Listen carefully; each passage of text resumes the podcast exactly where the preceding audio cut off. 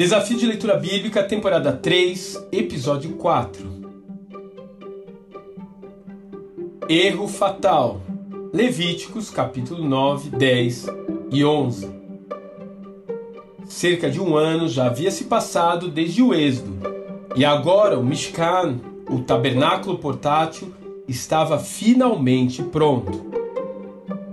Havia sido, sem dúvida, um ano muito trabalhoso, marcado pela revelação da Torá, pelo bezerro de ouro, pela intercessão de Moisés pelo povo e alguns outros episódios dramáticos, que agora se encerrava com a inauguração de um lar para o eterno.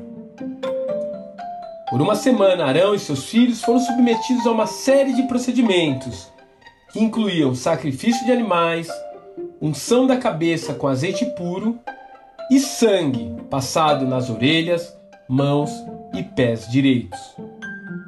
Finalmente, no oitavo dia, os utensílios do tabernáculo foram oficialmente estreados e a presença do próprio Deus se manifestou naquele lugar, consumindo o sacrifício que lhe fora oferecido.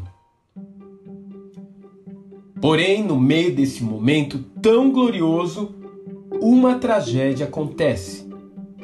Nadab e Abiú, filhos de Arão, pegam seus incensários, colocam fogo e incenso sobre eles e os levam à presença do Senhor, sendo simplesmente executados instantaneamente pelo próprio Eu Sou.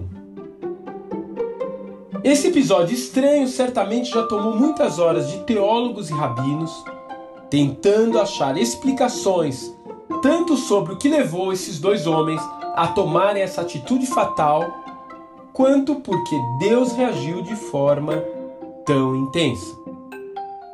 O que será que há por trás dessa narrativa tão resumida?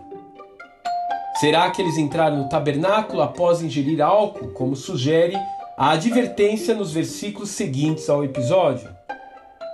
Teriam eles tentado entrar no lugar santo dos santos, como o início do capítulo 16 adverte para não fazer?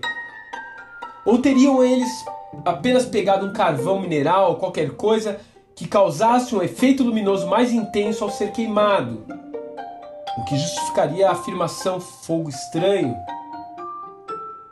Bem, a lição que podemos depreender do texto, sem especulações, é que eles se meteram a fazer algo que Deus não havia mandado, independentemente se foi com boas ou com más intenções.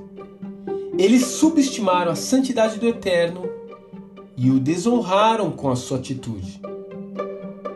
Seus fins trágicos ficaram relatados para sempre no livro sagrado, para que lembremos que nenhuma posição eclesiástica nenhuma liderança de ministério ou dom espiritual nos exime de manter o temor a Deus e de guardarmos os limites estabelecidos por Ele. Aliás, é o descumprimento desse princípio que faz os líderes espirituais caírem. Que Deus te abençoe e até amanhã.